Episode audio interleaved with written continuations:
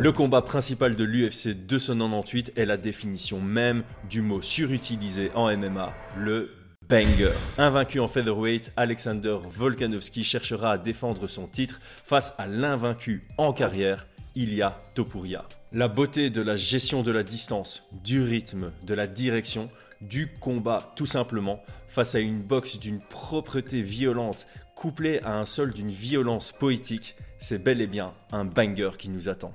Alexander Volkanovski, champion featherweight, affiche un palmarès professionnel de 26 victoires, 13 par KO, 3 par soumission, 10 à la décision pour 3 défaites, 13-2 à l'UFC. Il revient mettre son invincibilité en jeu chez les featherweights. Après avoir battu Corinne Zombie et Max Holloway pour la troisième fois, il a tenté le statut de champ champ contre Islam Makhachev.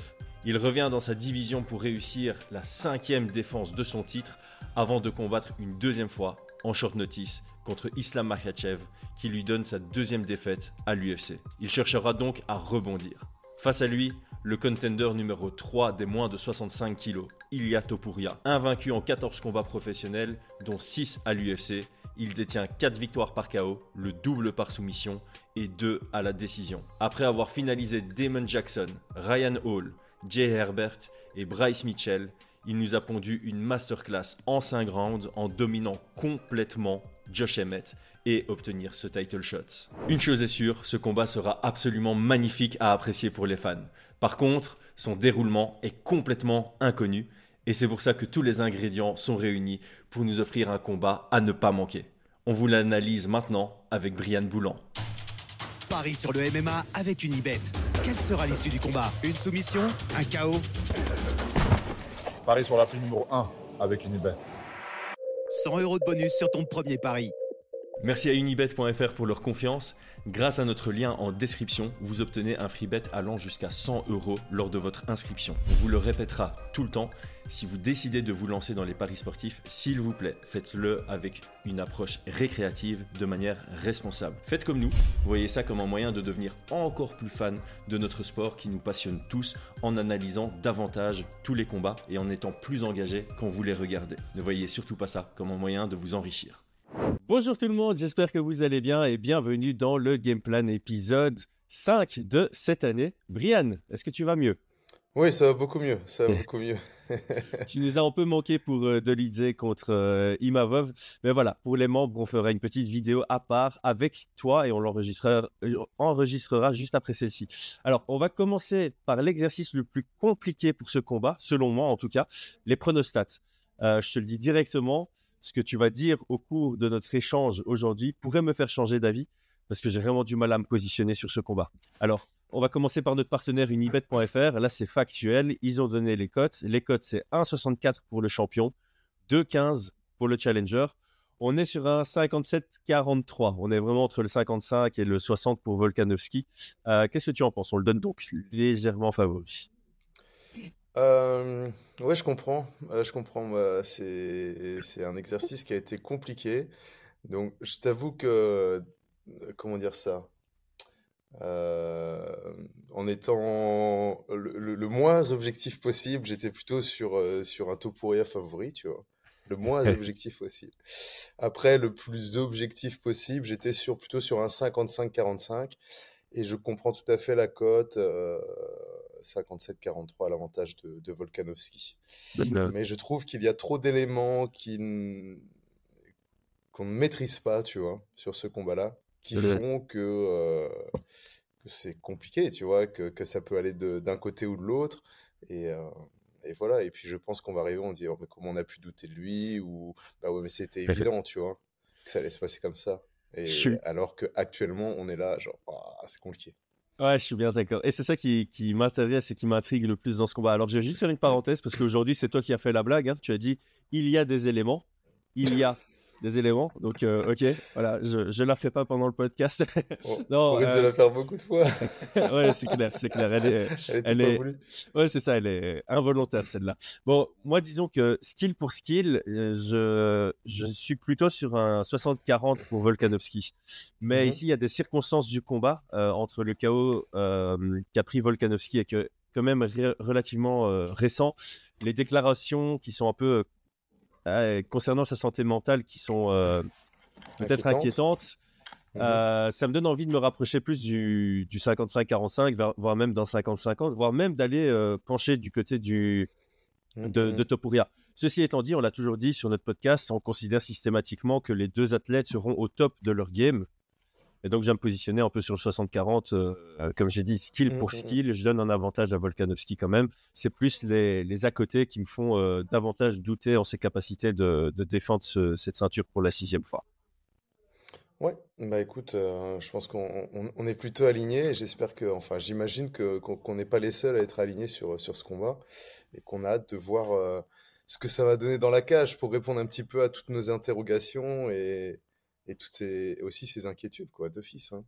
C'est clair. Eh ben, ça, me fait une belle transition. Pour une fois, je vais créer de l'engagement en début de vidéo. Dites-nous ce que vous pensez en commentaire. Donnez-nous votre euh, pronostic avant d'être influencé par euh, ce qu'on va dire, même si on a déjà euh, élaboré quelques pistes. Passons aux forces et faiblesses. Comme d'habitude, quand il y a un challenger qui combat pour un titre, on commence par décrire le profil sportif du challenger. Donc, comment est-ce que tu définirais le style de, de Topuria dans la cage? Alors, moi, je l'ai défini comme un grappleur-lutteur devenu euh, boxeur MMA. Je, vais dire ça comme ça. Ouais. Donc, pour, pour ceux qui, qui, ne, qui ne le connaissent, enfin, qui ne le connaissent que depuis, euh, mm. depuis quelques années, enfin, que récemment et qui n'ont pas suivi son début de carrière, c'est tout d'abord une, euh, un excellent lutteur, qui je pense qu'il a été formé dans, dans, dans, son enfance à la lutte, une ceinture noire de jiu-jitsu brésilien, très discrète pendant, pendant, sa, pendant, pendant sa période en, en brésilien, mais très redouté, en tout cas dans le, dans le circuit euh, euh, compétiteur dans, dans, le sud de l'Europe, tu vois, Italie, Espagne, où il allait faire des compétitions, excellent, mais très discret, c'est-à-dire qu'il est peu connu sur, le, sur, le, sur les gros circuits. Et il s'est mis à la boxe anglaise au fur et à mesure, et, et maintenant enfin voilà, on a vu, on a vu la masterclass qu'il a fait à sa dernière sortie. Euh, en striking, je pense que maintenant c'est devenu un, un, striker. On peut le cataloguer comme un striker d'élite, tu vois. Ouais, ouais, je Pour moi, il a, été, il a été élite dans chaque discipline qu'il a approché, en tout cas. C'est une bonne, euh, une bonne façon de, de le décrire, j'aime beaucoup. Euh, moi, j'ai des éléments peut-être un tout petit peu à part par rapport à son parcours, puisque la dernière fois que je suis allé coacher quelqu'un en MMA, c'était euh, aux côtés du coach d'Ilia Topuria pour euh, Donovan mhm. Desmae. Et donc, euh, bah, on discutait pas mal avec son, son coach et l'histoire est pas mal. Hein. Donc, c'est que ce soit son frère ou lui, ils étaient pas du tout, mais alors pas du tout doués à, l'école. Et mhm. les parents ont supporté ça, ils se sont dit bon ben voilà, on a des enfants qui sont pas doués à l'école, ils sont passionnés par les sports de combat, on va les inscrire et on va euh, on va tout miser sur une carrière. Et donc il y a un peu euh, il y a un peu ça qui est intéressant aussi, ce sont des gamins qui sont arrivés à 14 ans euh, au Clement, donc là où ils s'entraînent encore aujourd'hui. Donc il y a une certaine loyauté, une fidélité à ce club-là. Et dès leurs 14 ans, ils avaient déjà un objectif sportif parce qu'ils savaient que le, le chemin scolaire n'allait pas les amener à, quoi que ce soit. Euh, et, je trouve ça aussi intéressant de, rajouter cette petite note. Il y a, une vraie euh, confiance en, le fait qu'ils allaient euh, faire une belle carrière dans, dans les sports de combat. Euh, moi, j'ai rien à rajouter vraiment par rapport à ce que tu as dit. À la différence, peut-être que c'est un combattant à pression. Est-ce qu'on pourrait considérer ça? C'est quelqu'un qui aime bien être sur le pied avant, qui, je ne sais pas si c'est ah, oui, bah parler un combattant à pression ou vas-y, vas-y. Si si si, mais après ça j'ai mis ça plutôt dans les dans les forces faiblesses. Oui, après, si tu veux redéfinir un petit peu son, son style de striking, ouais, c'est une sorte de pression lente, mais une pression euh, de cadrage, tu vois. Il va être très, très patient et, et, avancer pas à pas, pas à pas, chercher à cadrer. Euh, et puis après, c'est, si tu veux, on peut transiter sur, euh, sur ses forces-faiblesses, ou je sais pas c'est comment. Ouais, vas-y. C'est parfait pour le faire maintenant. Ouais, ouais. ouais. Et donc, moi, ce que je trouve qui est intéressant dans sa manière de, dans, ses points positifs, c'est ce cadrage et quand il commence à cadrer après, dans ses points positifs, c'est qu'il est très très explosif, ouais. euh, extrêmement puissant pour euh, pour la KT. Euh, dans ses forces, moi j'ai noté que c'était quelqu'un de confiant, de, de, de, très confiant dans ses capacités.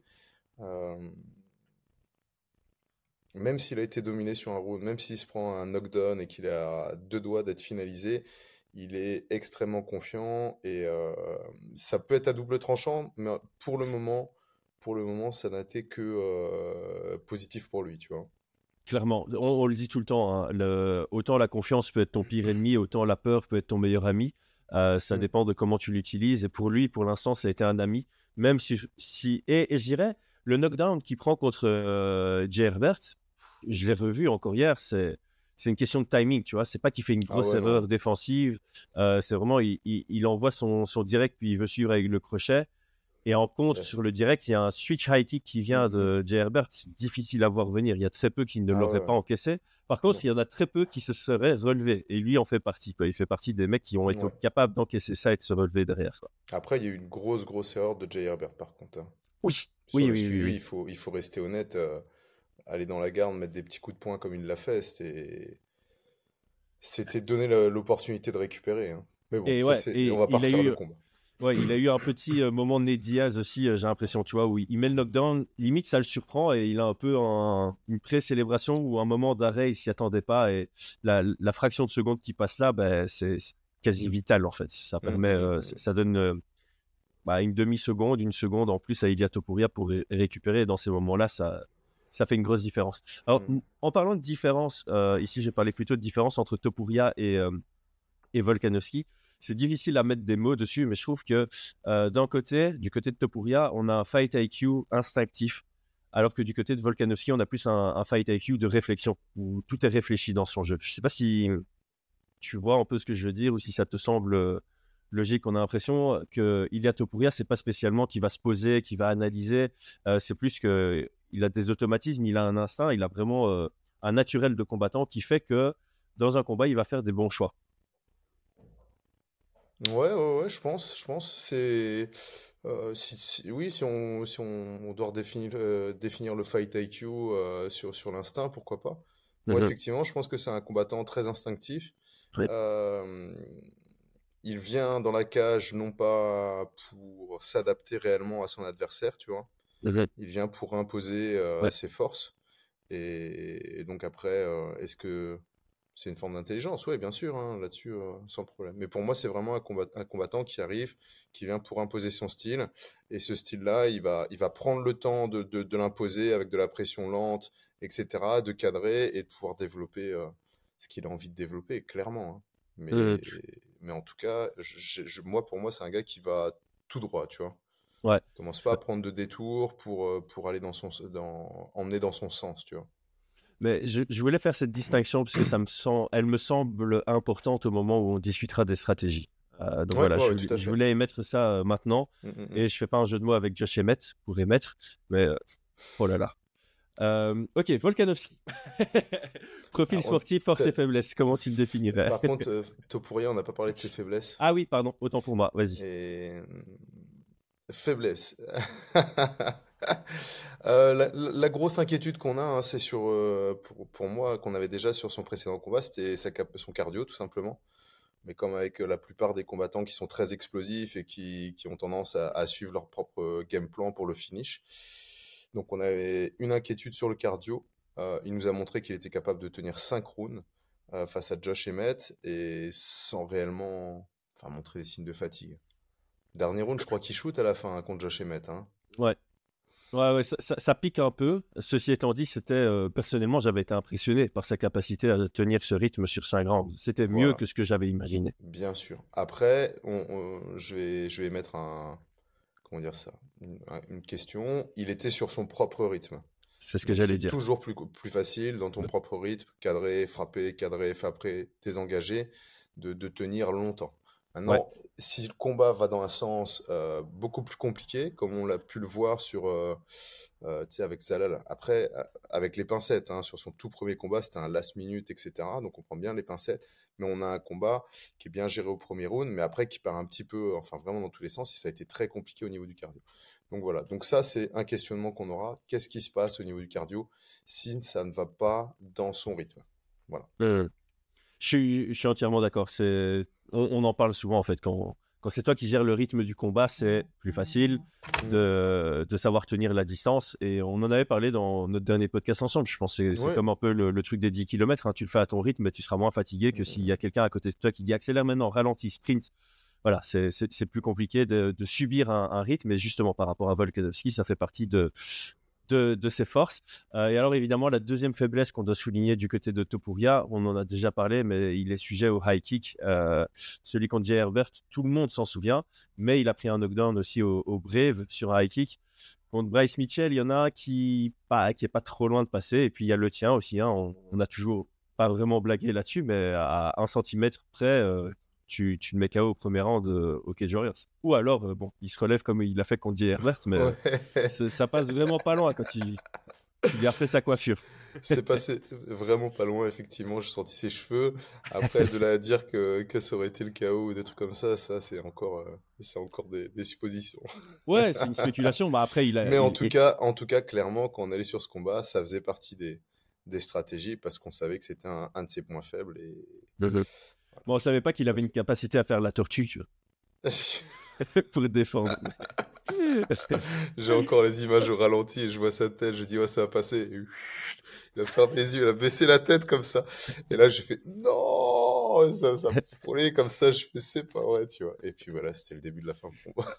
Euh, mais d'ailleurs, on peut parler de ça parce que tu viens d'en parler par rapport à Zalal, tu vois, qu'il a été fatigué dans le combat contre Zalal parce que c'était un short notice qu'il l'a Mhm. pris et euh, bah, on, on a vu qu'il il a eu une stratégie un peu énergivore qui s'est retournée contre lui dans la dernière reprise. Et Mhm. après le combat contre toi, il était venu euh, te le dire que comme c'était un short notice, qu'il avait eu beaucoup de mal avec le poids, d'ailleurs, qu'il avait raté euh, drastiquement le poids, il a dit qu'il misait tout sur le premier round et qu'il savait que si ça allait durer 5 rounds, c'était c'était Ah, moi, c'était pas un toi. donc il- notice. Hein. Non, Moi, toi pas, mais lui, il a mais- accepté à deux semaines et demie. non, non, non. Lui, il m'a dit que, en gros, il a pas pu faire son cardio parce qu'il était blessé. Ah, autant pour moi. Mais la réalité, c'est ça, c'est qu'il Et La avait. réalité, c'est qu'il savait qu'il aurait pas le cardio pour faire les 5 rounds, et donc il a tout misé sur le premier, comme il a voulu le faire avec Zalal, sauf que ça s'est pas passé comme il- de la même manière. C'était pas loin Voilà. non plus, tu vois. Et, et donc tout ça pour, enfin tout ça pour dire que euh, maintenant il sort d'un combat en 5 rounds, il va en refaire un en 5 rounds, il sera préparé pour 5 rounds et il aura un cardio qui sera a priori meilleur que ce qu'il avait montré contre Zalal et ça se rapprochera davantage oui. de ce qu'il a fait contre Emmet. Mm, mm, mm. Astérisque, euh, dépendant de comment euh, Volkanovski euh, gère le rythme. Et justement, Mm, avant de parler de Volkanovski, j'avais noté ça pour un peu après, mais ça tombe bien dans la conversation. Une statistique intéressante, parce qu'en fait, quand tu regardes les deux combattants, de prime abord, si tu m'avais posé la question avant que j'analyse et que tu me demandes qui a le plus haut volume de jeu entre les deux, je t'aurais dit Topuria. Ah bon? Et c'est ouais, et c'est faux en fait. Euh, donc je sais pas si des gens pensent comme moi comme ça de prime abord, mais Volkanovski touche ses adversaires 6.19 fois par minute, c'est énorme, avec une précision de 57%. Il y a c'est 4.44 à la minute Mhm. avec une précision de 46%. Donc en gros, voilà, ça, ça reste du, 30%.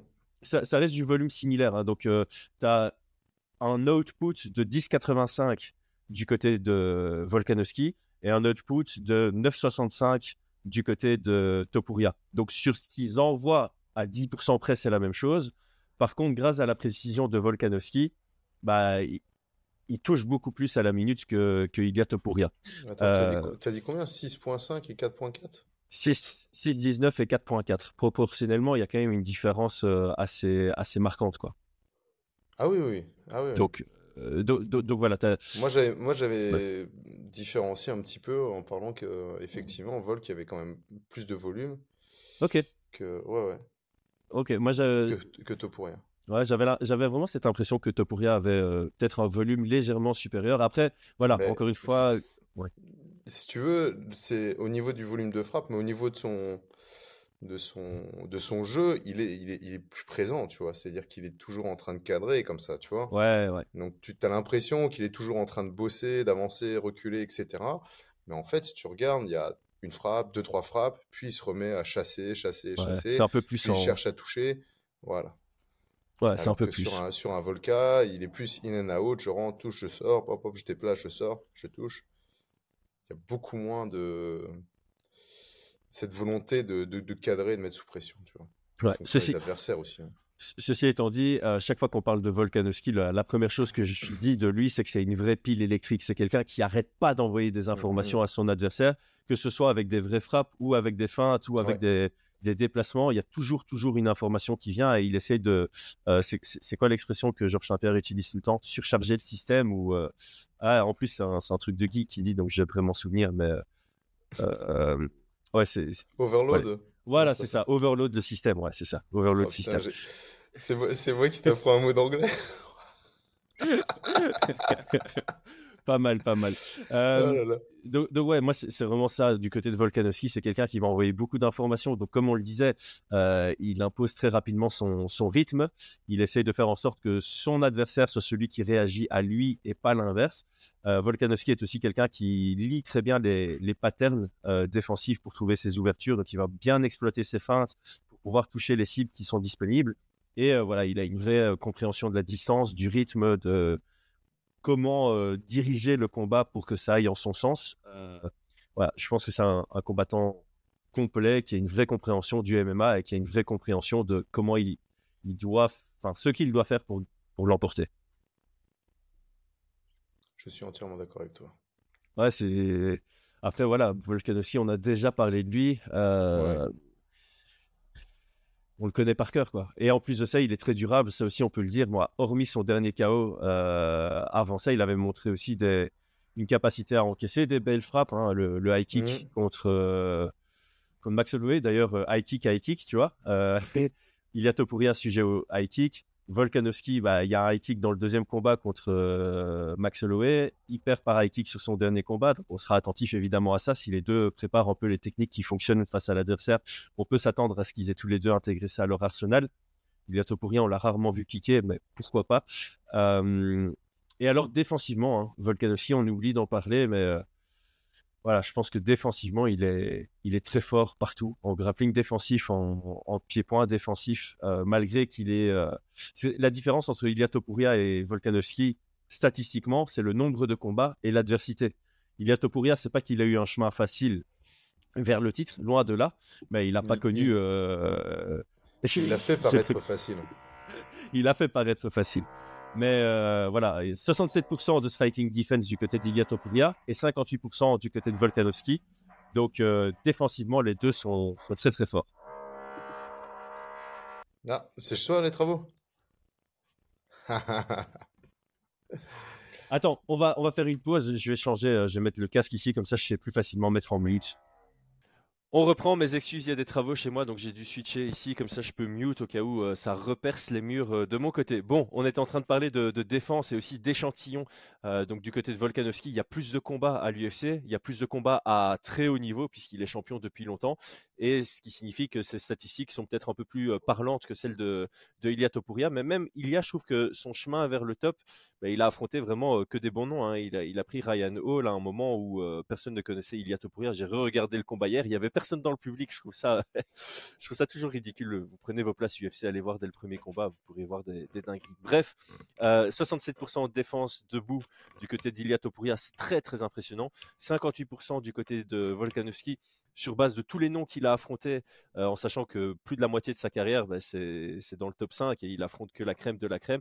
C'est assez impressionnant. Donc peut-être aussi que euh, on va devoir, euh, en tant que fan, se positionner dans l'appréciation défensive et pas seulement dans l'appréciation offensive dans, ce combat. Ouais, ça peut être, ça peut être intéressant hein, comme point de vue. Alors, bien évidemment, au niveau des, des scorings, ça sera jamais sur la défense qu'on va se, qu'on va regarder, mais celui, euh, celui qui, qui, qui, qui, défendra le mieux et touchera le plus, oui, peut-être. Peut-être qu'on pourrait être là-dedans. Et puis après, bah, clairement, on aura, on aura surtout ce qui nous intéresse le plus. Euh, d'un côté, un Topuria qui va frapper pour éteindre. Euh, et donc, ça pourrait être très, très bien noté. Et puis de l'autre côté, un Volkanovski qui va toucher pour créer ou construire, tu vois. Euh, prendre ses rounds. Donc ça aussi, ça va être... euh, faudra pas étonner si, si on a des rounds qui sont très serrés et qui seront à l'appréciation des juges. Et on pourra, euh, ou on pourra euh, plutôt dire, euh, être étonné du résultat, tu vois. Genre le mec qui est, sur son bord de, cage, il va le donner par exemple à Topuria parce qu'il a vu une frappe et il s'est dit, ouais, celle-là, elle était vraiment puissante, pas loin d'un KO. Et nous, sur notre canapé, on pourra pencher pour Volkanovski en disant, non, mais il l'a il l'a touché beaucoup plus de fois, euh, les jabs, etc. Donc on aura vraiment ce, cette subjectivité qui sera difficile à, avoir en tête, enfin à, évaluer. C'est intéressant de parler de ça parce que je l'avais un peu en tête dans, dans mon analyse euh, et justement quand je parlais de l'impression que j'avais que Topuria envoyait plus, euh, il y a aussi cette question de Volkanovski est peut-être un jeu un peu plus varié, dans le sens où Ouais. il y a pas mal de jabs, il y a des low kicks euh, dans son arsenal, alors que Topuria c'est fort axé sur la boxe anglaise et la boxe anglaise dure. Même si contre. Josh Emmett, je trouve qu'il y a un jab qui s'est largement amélioré du côté de Ilia Topuria qui n'avait peut-être pas avant. Euh, quand il combine en anglaise, tu vois, c'est c'est le genre de truc qui va marquer les esprits des, des juges. Euh, Ah un truc qu'on n'a peut-être pas dit du côté d'Ilia Topuria et on est obligé de le souligner parce que c'est il n'y a pas encore assez de combattants euh, en MMA qui qui utilise autant de body shots, mais euh, voilà, Ilia Topuria, c'est quelqu'un qui envoie beaucoup, beaucoup de frappes au, au corps. Euh, Est-ce qu'on peut partir du principe que sur l'ensemble des frappes que Volkanovski envoie versus l'ensemble des frappes que Topuria envoie, bah, en moyenne, c'est Topuria qui va mettre le plus de puissance, de percussion, qui sera le plus percutant dans ses touches par Le rapport à plus Volkanovski. impactant, ouais. Le plus ouais. impactant. Volkanovski ouais. est capable de faire très mal, mais proportionnellement à son nombre de frappes, c'est un peu plus faible. J'ai- inventé des chiffres, mais si on part du principe que Volkanovski, euh, sur 100% de ses coups envoyés, il y a peut-être 30% qui pourraient faire très très mal. Du côté d'Ilia Topuria, on est plus sur un, un 60-40, voire un 70-30 euh, Ouais. de frappes impactantes. Ouais, je suis clairement entièrement d'accord là-dessus. Je, je vois un Topuria en striking être euh, plus impactant au niveau des juges. Là-dessus, je te rejoins.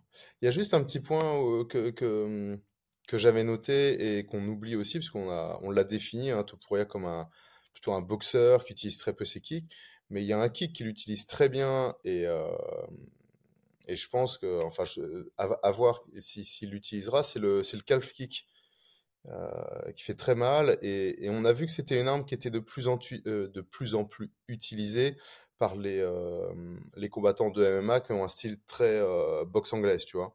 Donc très concentré sur, sur, sur, sur les frappes du haut, mais par contre avec un calf kick où ils sortent très très peu les hanches et ils viennent euh, rappeler qu'il y a, qu'il y a le, les frappes en bas. Il avait, il avait bien utilisé contre euh, Bryce Mitchell. Euh, et donc voilà, donc c'était juste pour ajouter ce petit point-là.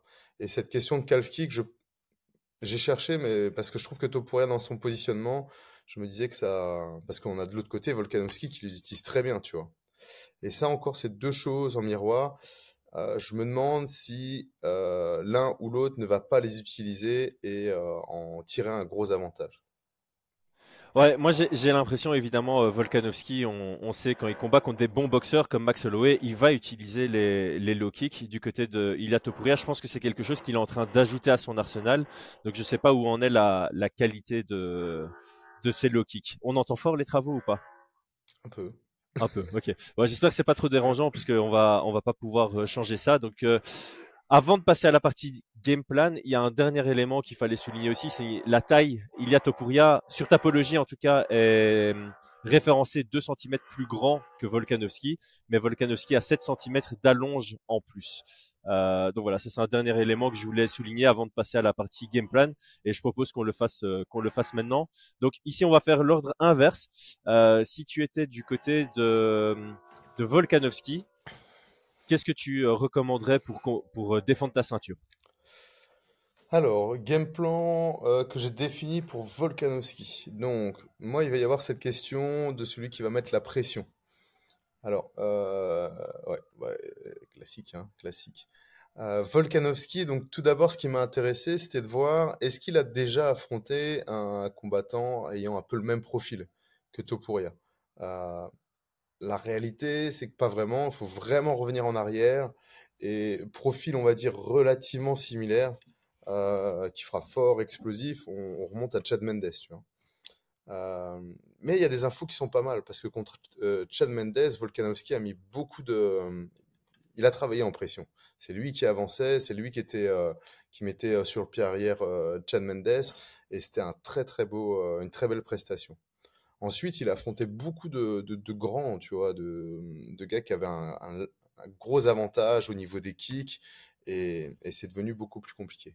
Donc moi, ça serait déjà la première chose. J'aimerais, j'aimerais le voir tenter d'imposer euh, la pression. Je dis bien tenter, parce que de l'autre côté, je pense que Topuria ne va pas accepter d'être mis sur le pied arrière, et il risque de d'accepter d'aller dans, dans, le combat in the pocket, dans la poche très très proche, euh, d'échanger euh, très très proche pour conserver cette pression, pour conserver son territoire. Mais en tout cas, ce serait le premier truc. Euh, qu'il soit capable de désengager. Euh... Alors, plutôt rentrer dans tout ce qui est in and out, activer, activer Topuria sur des frappes et rentrer derrière, tu vois. Donc, envoyer son jab, Topuria glisse, hop, ce genre de choses, essayer de connecter derrière, pouvoir se désengager, réengager derrière. Plutôt du in and out, travailler sur les angles aussi, se déplacer en latéral. Ça, je pense que c'est intéressant. Et j'aimerais bien le voir chercher la lutte pour boxer aussi. Donc, vraiment, comme tu l'as dit au tout début, créer beaucoup d'informations, essayer d'aller prendre une, jambe, refrapper derrière, feinter. On a vu un Topuria qui avait tendance à, à surdéfendre. Je sais pas si c'est réellement le terme, tu vois, mais vraiment quasi sprawler, descendre énormément pour dès que quelqu'un descend sous son champ de vision, il est en sprawl et, il surengage parce qu'il il refuse d'être mis au sol, tu vois. Donc ça peut être très intéressant à exploiter. Euh, j'ai noté calf kick, j'ai noté head kick d'office, et puis alors le, gros point, c'est chercher à créer de la dette énergétique du côté de Topuria. Je pense que le gros avantage ici, c'est euh, de pousser Topuria dans ses retranchements, de le mettre sur, euh, dans, une dimension qu'il connaît peu, euh, et ça je vais m'expliquer pourquoi. Je pense que Topuria s'entraîne, bah, on sait, hein, il s'entraîne à Clemente, c'est le meilleur de la salle, il n'y a pas de douter. Je pense que dans n'importe quelle salle où il ira, il fera partie des meilleurs, et il est peu mis en difficulté, tu vois.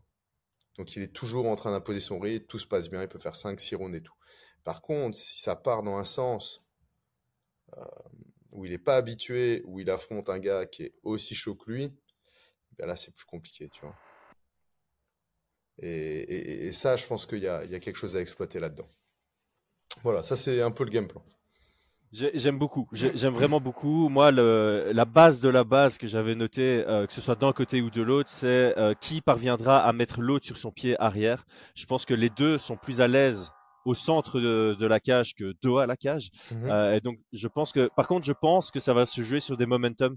Je pense pas qu'il y en ait un qui va réellement être tout le temps celui qui met la pression à l'autre. Je pense que bah, il y a un moment un des deux qui sera dos à la cage, puis l'autre, puis un, puis l'autre. Ça va un peu jongler comme ça. Je crois pas qu'ils vont vraiment se rencontrer. Euh, pour faire une bagarre au centre, tu vois, je pense que voilà, il y a des moments où Ilya réussira à mettre sa pression, de temps en temps, ce sera Volkanovski, et donc il y aura aussi cette question de qui gère mieux le combat sur le reculoir. Et euh, par rapport à ce que tu as dit sur Volkanovski, je te retiens, je te, je rejoins à, tous les niveaux. Euh, il doit casser le rythme. Il l'a très très bien fait contre Max Holloway. Tu vois, quand Max Holloway essaie de se rapprocher, bah, il désengage, il désengage, il s'arrête, il charge, ça fait reset Max Holloway et puis il attaque par derrière. Casser les bases, je pense que clairement euh, les, les low kicks ça avait bien fonctionné contre un bon boxeur euh, MMA en Max Holloway, ça, ça pourrait bien fonctionner contre euh, contre Topuria. Il devra faire gaffe parce que par exemple le knockdown qu'il prend contre Ortega, c'est sur un low kick qu'il envoie et qu'il envoie pas spécialement au meilleur moment. Mhm. Euh, alors moi j'ai noté un truc, c'est éviter la bagarre parce que là ça revient sur le le côté instinctif de Ilya Topuria. Je crois que si Volkanovski rentre à la bagarre, euh, ça va, euh, ça va aller à l'avantage d'Ilia Topuria. Euh, par contre, il doit pas être timide. S'il est trop timide et qu'à chaque fois qu'Ilia Topuria engage, il veut pas le contrer, bah Ilia va commencer à trop lui mettre la pression et ça, ça va être compliqué pour lui. Alors un petit truc que j'avais noté, euh, surtout face à Jay Herbert, il y a deux, en fait il y a deux points que j'ai retenus de son combat contre Jay Herbert. Réengager sur les resets, Ilia Topuria, quand il, sort de l'action, il est fort, fort vulnérable à se faire toucher. Et donc, par un grand, il y a moyen d'aller le, chercher pendant qu'Ilia Topuria euh, recule après une, une, action. Et alors, utiliser les armes longues. Les jabs, les crosses, les front kicks, ça fonctionne assez bien contre Ilia Topuria. Les front kicks, ça fait pas spécialement partie du jeu de, de Volkanovski, mais il pourrait, il pourrait l'intégrer pour ce, ce combat-ci. Euh, du côté d'Ilia Topuria, tu, tu recommanderais quoi? Alors, pour, euh, pour Topuria, je pense que, je pense que son jeu suffit à lui-même. Donc, euh, moi, si j'étais dans son coin, je pense qu'il doit imposer son jeu. C'est ce qu'il a toujours fait, imposer son jeu, et ce qui a toujours fonctionné.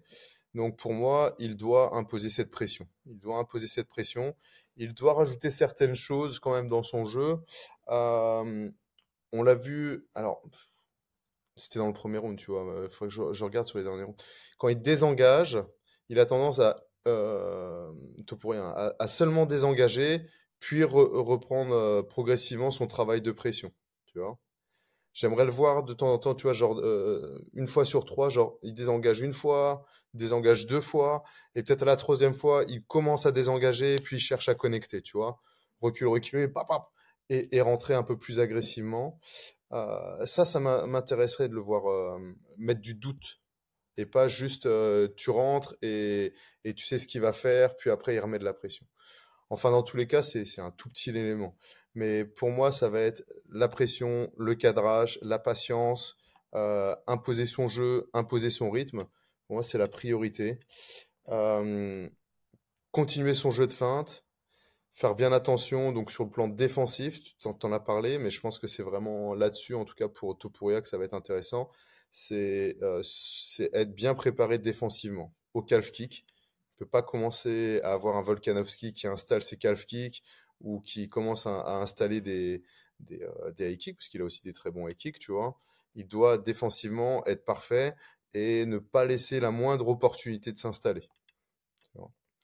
Et, euh, et, voilà, je pense, que, je pense que ça, pour moi, ça sera suffisant pour pouvoir s'imposer, soit par KO, soit prendre euh, les rounds euh, pour, pour, prendre la ceinture, tu vois.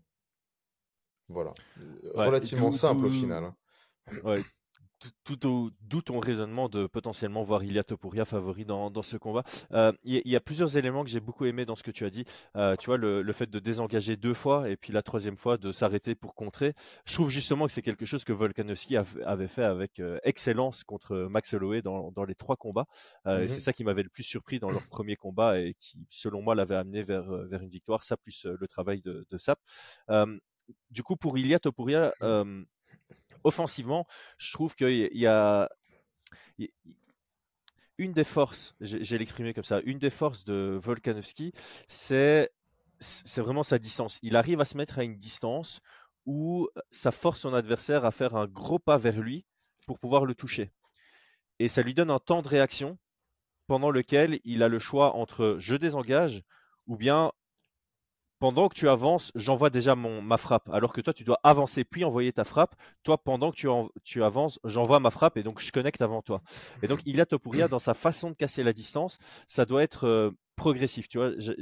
J'avais noté, il doit mettre une pression, mais casser la distance de manière progressive, centimètre par centimètre. Il peut pas faire un step vers l'avant. Tu vois, il peut pas selon moi, il peut pas faire un long step vers l'avant parce que c'est là où il va se faire toucher sans pouvoir toucher. Il doit vraiment mettre la pression et au moment où Volkanovski ne peut plus reculer, c'est là qu'il avance petit à petit et euh, soit engager et, chercher à faire mal. Son, son jab euh, devient de, meilleur en, de, de meilleur en meilleur. Donc, jabber contre un jabber, c'est toujours une bonne idée ou bien travailler les remises. Euh, moi, ça m'intéresserait de voir un Ilya Topuria qui met la pression, force Volkanovski à engager, et puis, euh, tu sais, il a des très bons shoulder roll, quoi. Il a fait ça euh, magnifiquement bien contre Emmett. Il fait un shoulder roll, puis il revient avec 3-2, par exemple. il y, a pas mal de choses qui sont intéressantes. Et puis, bosser le corps pour ouvrir à la tête. On a vu un Volkanovski qui est notamment ouvert sur les, les high kicks. À mon avis, il est aussi ouvert sur les overhands, pour peu que tu aies bien bossé son corps avant. Et donc, comme mmh tu l'as dit, il a Topuria, il peut rester lui-même. Il peut rester lui-même et, vraiment être en danger pour, euh, pour Volkanovski. Donc ici, il doit rester lui-même. Il doit euh, garder son attention sur les, body shots. Et puis au moment où tu sens que tu as un adversaire qui fatigue à son corps, bah, tu viens chercher la, tête. Et alors, je me demandais aussi, euh, parce que quand toi tu parles de, lutte et de grappling, tu dis souvent. La question, tiens. Voilà, avoir une stratégie de chercher le dos. On a déjà vu un Volkanovski avec des adversaires dans son dos. tu avais la même? J'ai noté prise de dos, point d'interrogation. Ouais, ben voilà, moi je l'avais, je l'avais noté aussi avec un point d'interrogation. Je me demande si, euh, dans certaines circonstances, il pourrait pas engager une lutte physique, parce que, bah, en même temps, encore une fois, ça rentre dans le jeu d'Ilia Topuria. C'est pas quelqu'un qui va mm. rentrer en lutte avec une finesse. Il est très très technique, mais il utilise aussi de la force. Et c'est un peu comme on en avait parlé pour Dricus Duplessis. C'est voilà, quand t'as quelqu'un qui est très technique et qui en plus de ça utilise de la force et qui en a, euh, c'est compliqué à gérer. Et donc, je pourrais le voir engagé en lutte avec cet objectif de, chercher le dos. Maintenant, euh, ouais. Volkanovski, ça fait longtemps qu'il travaille avec, euh, avec Craig Jones. Euh, et je pense qu'il est sacrément préparé sur la défense de dos pour, pour Islam, tu vois. Donc je, ça, ressemble un peu à une fausse bonne idée, tu vois. Ouais, c'est ce que j'allais dire. Plutôt contextuellement. Tu vois, c'est pas quelque chose que tu dois avoir en tête comme objectif dans le combat mais tu dois aussi savoir que ça peut se présenter euh, dans le mm, combat mm. et que si ça se présente, tu dois être prêt à prendre cette porte ouverte, mais tu dois pas la chercher proactivement. Tu vois ce que je veux dire? Je sais, euh, c'est vraiment une question parce que euh, c'est clair que Volkanovski, il, il s'est fait prendre le dos. Euh, je pense qu'il est, il est moins bon si, si, si on mettait les deux combattants à faire un, un- un match de grappling. Je vois, je vois Topuria être largement au-dessus, euh, sans, sans aucun souci. Euh, seulement, on a vu un Volkanovski qui survit à des grappleurs d'élite, vraiment d'élite, hein, pas du, euh, euh, alors qu'il était dans des soumissions où normalement tu tapes, tu vois. Il n'y a pas de. Normalement, tu tapes, tu as, un, Makachev dans ton dos, tu, il doit te faire taper, il te soumet, il n'y a pas de. Mais il a survécu à Makachev dans son dos, il a survécu à la guillotine d'Ortega, tu vois. Et son triangle après Et son triangle. Et, et, et Topuria, c'est un, un, un grappleur d'élite là-dessus.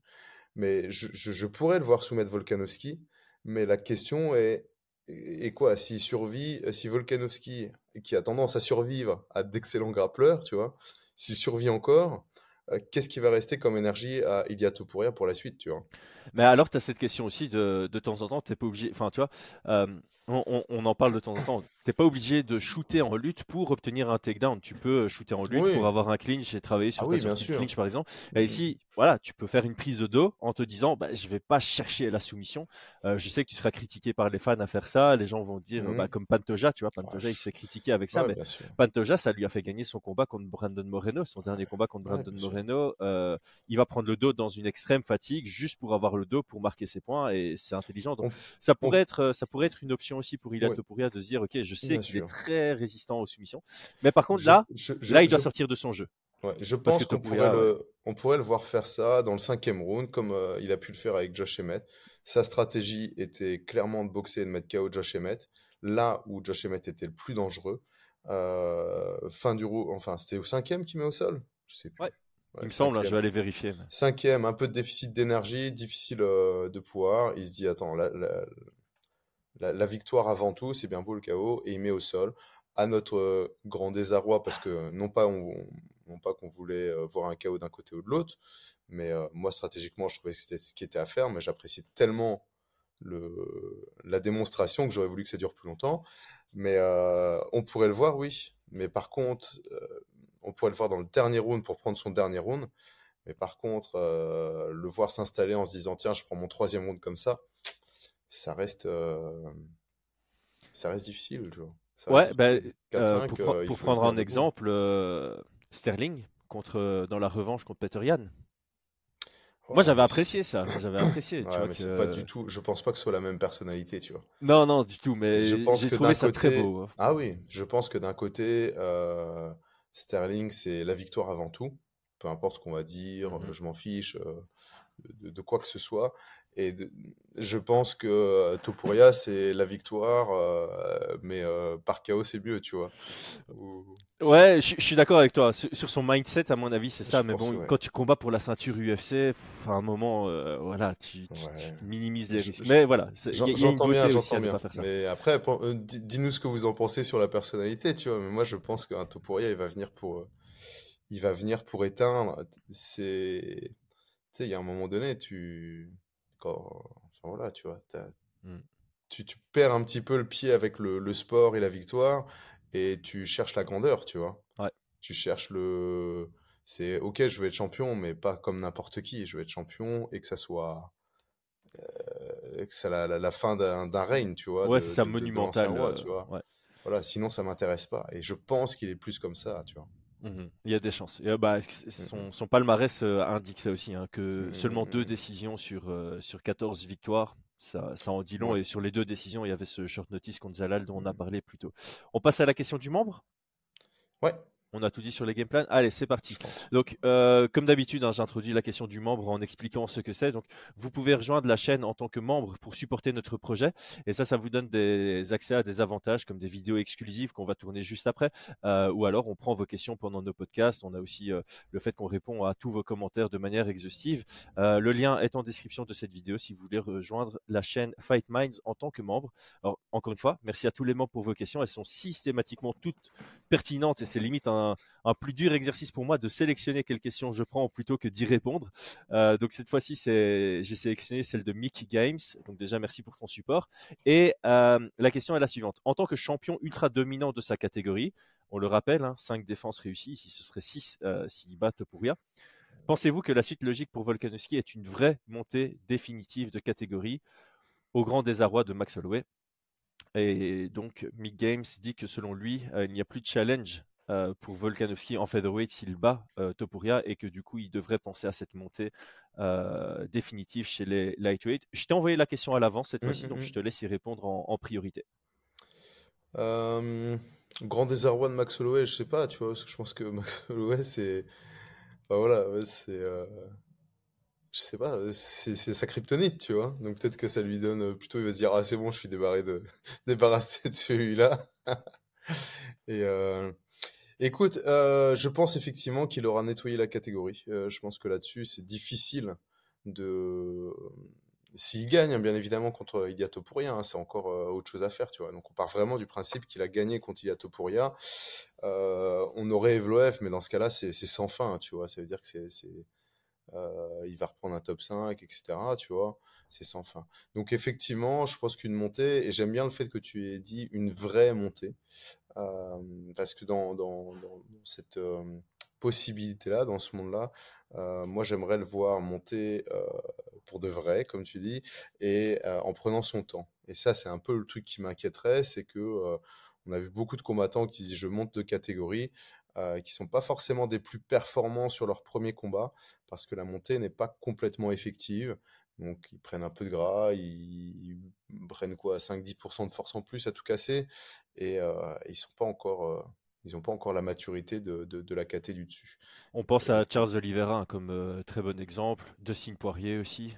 tu sais, et d'ailleurs, c'est les mêmes, c'est les mêmes divisions. J'ai pas fait exprès, mais ce sont les mêmes divisions. Mmh, mmh, mmh. Et, euh, et, donc, je pense que ça va être compliqué au vu de, au vu de la personnalité de, de Volkanovski, qui veut combattre régulièrement, de faire une vraie montée. Je pense qu'on aura deux, trois combats en lightweight qui seront pas forcément euh, des, plus, des plus effectifs, tu vois. Ouais, et c'est là peut-être tout le problème, parce que d'un côté, euh, bon, 35 ans, c'est pas encore super âgé, mais il peut, enfin, tu vois, il, sait qu'il lui reste pas 10 ans, tu vois, il lui reste, en tout cas, s'il veut aller prendre la ceinture lightweight, il lui reste maximum 4 ans, et ce serait un exploit de devenir champion lightweight à 39 ans, ce serait le, seul, si je dis pas de bêtises, hein, c'est plus dans les mmh. divisions middleweight et au-dessus où on voit des, champions plus, plus âgés. Mmh et puis, il y a, y a l'autre côté aussi, c'est il y a beaucoup de contenders en lightweight. Tu vois, c'est pas une division où tu as un chemin euh, directement vers, euh, vers le titre. Il a déjà deux défaites contre euh, Islam, donc c'est pas facile à vendre. Et je trouve personnellement que je ne sais même pas si c'est déjà arrivé dans l'histoire. En fait, quand tu es champion d'une catégorie, c'est très rare de partir de laisser ta ceinture et te dire ok je vais dans l'autre division et je fais mon title run tu vois. Là en général tu, tu essayes d'avoir la ceinture euh, champ champ et puis à la limite tu lâches celle d'en dessous. Mais euh, lâcher ta ceinture dans la division dans laquelle tu es dominant tu es le champion tu as les primes de champion etc mmh etc pour redevenir un contender à 35 36 ans oui, ça en tant que fan, j'aimerais voir ça. J'ai vraiment envie de voir un Volkanovski qui monte, qui fait une vraie montée, comme tu le soulignes, et mmh. voir ce qu'il est capable de faire en tant que vrai lightweight. Ceci étant dit, en réalité, si je suis le manager, le coach, un ami euh, ou Volkanovski, je ne sais pas si je le fais. Je pense que le, meilleur choix, c'est de rester champion. C'est pas sa faute s'il a nettoyé sa catégorie. Et euh, si l'UFC lui donne Josh Emmett ou Evloev après sa, sa potentielle victoire contre euh, Topuria, je vois pas pourquoi il refuserait en fait. Mmh. Enfin, tu vois, quand tu as le choix entre euh, main event euh, à défendre euh, pour la septième fois ton titre contre Josh Emmett ou Evloev, ou comme main event ou combat du milieu d'un pay-per-view contre, je sais pas moi, le perdant de Signe Poirier BSD, je crois que défendre le titre est plus attractif, tu vois. Je pense, je pense, je pense. C'est, ça va vraiment dépendre un petit peu de sa, de sa volonté. Euh, s'il va vraiment choisir le, côté, euh, est-ce que c'est le challenge qui, l'intéresse le plus, tu vois? Effectivement, de, l'autre côté, il y, a, un moment donné aussi où tu es, le numéro 1, bah, tu y restes, et puis à un moment donné, il y aura, un passage de flambeau, tu vois, qui, va arriver. Et je pense qu'on aura aussi nos réponses euh, lors du combat hein, contre Topuria. Donc déjà, si Topuria, il, il est un, voilà, on aura déjà la réponse. Mais est-ce que est-ce qu'il va être, il va faire une, super performance où on se dit, wow, il a encore de la marge de progression et tout? Est-ce qu'on va se dire, ah, ça ralentit? Parce que moi, personnellement, en regardant les anciens combats, je trouve que Volkanovski n'est plus forcément aussi, euh, tu vois, euh, comment dire ça? Il n'a pas autant les dents qu'il n'avait euh, quand il a fait sa, son ascension vers la ceinture, tu vois? Mmh, moi. Oh, je sais, je sais pas, j'ai pas eu un œil attentif là-dessus. J'ai l'impression quand même que ses deux dernières performances en, en featherweight, plus son premier combat contre euh, Islam Makhachev, ça montrait quand même euh, une vraie volonté. Tu vois, contre euh, Corinne Zombie, il y a une vraie volonté de finaliser. Mmh. contre Yair Rodriguez, il, fait une super belle performance. Donc, donc moi je crois qu'il est encore là, mais peut-être, encore une fois, peut-être que les problèmes mentaux, bah, ils commencent à imprégner euh, ses performances aussi. Et, c'est là aussi où je rejoins peut-être euh, ce point de je le vois pas faire une vraie montée en lightweight parce que quand tu es champion et que tu as un côté un peu euh, dépressif comme ça, tu, vois, c'est aussi une question d'identité parce que moi c'est comme ça que je l'entends, c'est il a du mal dans sa vie quand il n'est pas identifié à un combattant. Tu vois, s'il combat pas, c'est pas un combattant selon lui, c'est Mmh. autre chose et ça, ça lui convient pas. Et donc si lui-même se retire sa propre ceinture, il devient un combattant, il n'est plus un champion. Et peut-être que ça, ça jouerait contre lui de, faire ça. Donc moi, je ne le vois pas faire une vraie montée en lightweight tant qu'il est champion featherweight. Et là, s'il perd sa ceinture contre Ilia Topuria, vu la domination qu'il a eue, je pense que l'UFC pourrait lui octroyer un, rematch immédiat. C'est un classique. Bah, ça, ça, dépendra comment il a, comment il a perdu. Hein. Ouais, mais même regarde Anderson Silva, euh, il avait rien montré contre euh, Chris Weidman le, premier, enfin rien montré, c'est un grand mot, mais voilà, il, se fait éteindre dans le deuxième round contre Chris Weidman, il obtient son son rematch immédiat. Euh, Amanda Nunes, elle avait rien montré dans sa défaite contre Peña, elle a le rematch immédiat. Des rematchs immédiats sur les champions dominants, c'est quand même un, classique, peu importe la mm, manière mm. de, de, de la défaite, quoi. Peut-être. Après, ça dépendra toujours des chiffres de vente, tu vois. Je hmm. pense que est-ce que est-ce que les Américains seront plus intéressés par un euh, un Topuria Holloway. et Holloway ou ah bah ouais clairement. Holloway, hein, le retour de Holloway contre Topuria. Euh, il y a ça, il y a tellement d'éléments qu'on peut pas. Mais bon, euh, ouais. Donc dans tous les cas, c'est vrai c'est vrai que ton scénario de, de pouvoir le voir euh, plutôt rester, est-ce qu'il sera capable de le faire Ça va être autre chose, tu vois.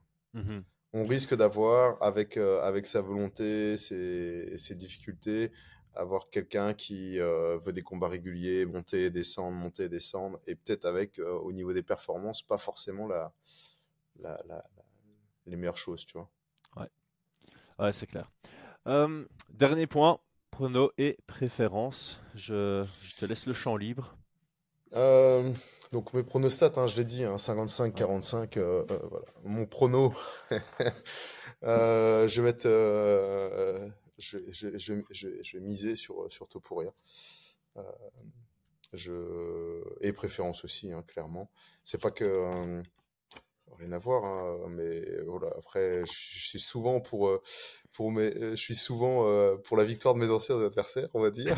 ouais, bah, ce sont des combats qui vieillissent bien, hein, du coup. C'est logique, c'est logique. Entre Liam Gittins que tu as battu, qui est maintenant champion qui est ouais, c'est toujours, c'est toujours appréciable parce que si as affronté que des gars qui ont arrêté parce que ils sont juste testés un combat ou deux combats et tout c'est toujours appréciable de, voilà tu vois de, savoir que donc non au-delà du truc non j'aimerais voir euh, Iato Pouria l'emporter j'aimerais euh, ça me plairait beaucoup ça me plairait beaucoup. Et, donc mon pronostic qui est vraiment voilà le, plus subjectif possible j'aimerais le voir euh, par euh, qui m'attristerait peut-être d'un côté mais j'aimerais le voir par KO TKO dans dans le deuxième moi, j'ai pas, j'ai pas de préférence, je t'avoue. Euh, j'aime bien les deux et j'aime bien les portes qui s'ouvrent euh, sur les victoires des, des, des deux. Euh, comme on a dit, hein, Ilia Topuria, s'il gagne et que l'UFC donne pas de rematch immédiat parce que j'en sais rien, c'est une grosse victoire et que c'est un deuxième KO d'affilée, j'ai vraiment envie de voir Ilia Topuria contre Max Holloway en featherweight. Ça, c'est un combat que je veux absolument voir avant que Max Holloway ne prenne sa retraite. Mais au final, Max mmh. Holloway, il a du kilométrage, mais il n'est pas encore si âgé. Volkanovski, euh, voilà, continue à défendre, euh, même si les contenders sont peut-être moins euh, précis, euh, ça me dérangerait pas de, le voir continuer son run en, featherweight. Et je vais être fou sur mon pronostic. Dustin Poirier, en début de carrière, il avait perdu par Darshok et le combat d'après, il avait gagné par Darshok. Et j'aime bien ce genre d'histoire, tu vois. Tu perds par une technique et le, pas le lendemain, mais le combat d'après, tu gagnes avec la même technique. On a dit que Topuria était ouvert au high kick. Volkanovski par high kick au deuxième round. C'est des scénarios très plaisants aussi, ça. Ah ouais. non, là, là, je sais que je, la probabilité est méga, méga faible, mais on l'a dit, euh, voilà. Et euh, je crois que Volkanovski, il a envoyé un, super bel high kick contre Max Holloway dans le deuxième ou troisième combat. Euh, donc il est capable de lever sa jambe. C'est pas un gars qu'on voit lever souvent sa jambe, mais justement le côté surprenant. Faut pas qu'il lève sa jambe trop haute, par contre. on va lui dire de viser l'épaule. Tu sais qu'il y a des. Je me rappelle, je sais plus, je crois que j'avais vu ça dans un teuf ou un truc comme ça et j'avais gardé le conseil. Euh, quand tu envoies un high kick, il faut viser l'épaule et faire en sorte d'essayer d'avoir le pied vraiment derrière la nuque parce que tu dois partir du principe que un des réflexes instinctifs, c'est baisser la tête quand tu as un objet qui vient ah vers ta tête ou de la reculer. Et donc, si tu vises l'épaule, bah, tu as beaucoup plus de mmh. chances d'aller euh, taper la tête. Et si tu vises derrière la tête, tu as beaucoup plus de chances aussi s'il fait un retrait du buste. Bref, ah euh, sur ce conseil technique c'est clair que tu as raison. Un kick, on a, on a tendance à vouloir le mettre toujours plus haut pour montrer à quel point on est souple. Mais il y a des high kicks, c'était des middle, tu vois. Euh, ah, on l'a toujours dit. C'est un truc que... On, insiste souvent là-dessus. Enfin, souvent, ça fait longtemps qu'on n'a plus dit ça euh, sur le podcast, mais il ne faut pas viser là où la tête est.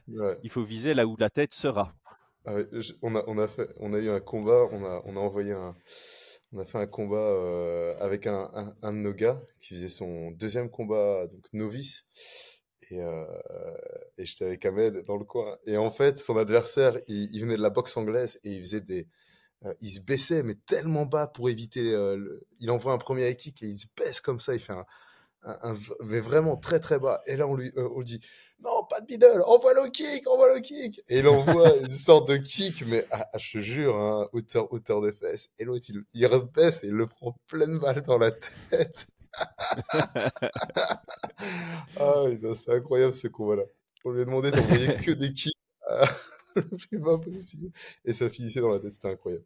Enfin voilà. c'est pas mal, c'est pas mal comme anecdote. Donc, euh, donc mon pronostic, c'est Volkanovski sur low kick dans la tête. Ok, bah écoute, on, pronostique. Moi, ça me va très bien comme scénario aussi. Hein. On pronostique euh, un chaos alors, un finish. Voilà, finish dans tous les cas.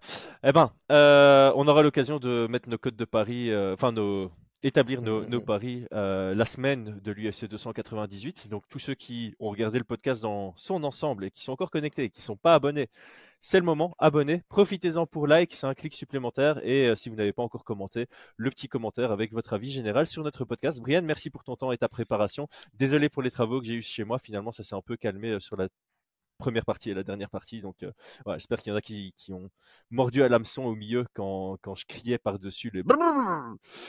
Merci à tous. ciao tout façon bizarre de finir un podcast. Ciao, ciao.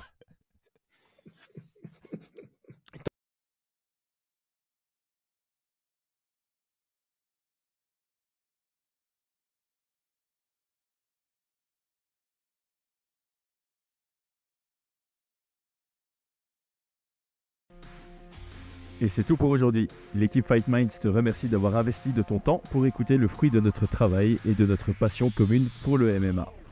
Nous t'invitons à t'abonner à notre podcast et à nous mettre un petit 5 étoiles si notre travail te plaît, ça nous donnera toujours de la force.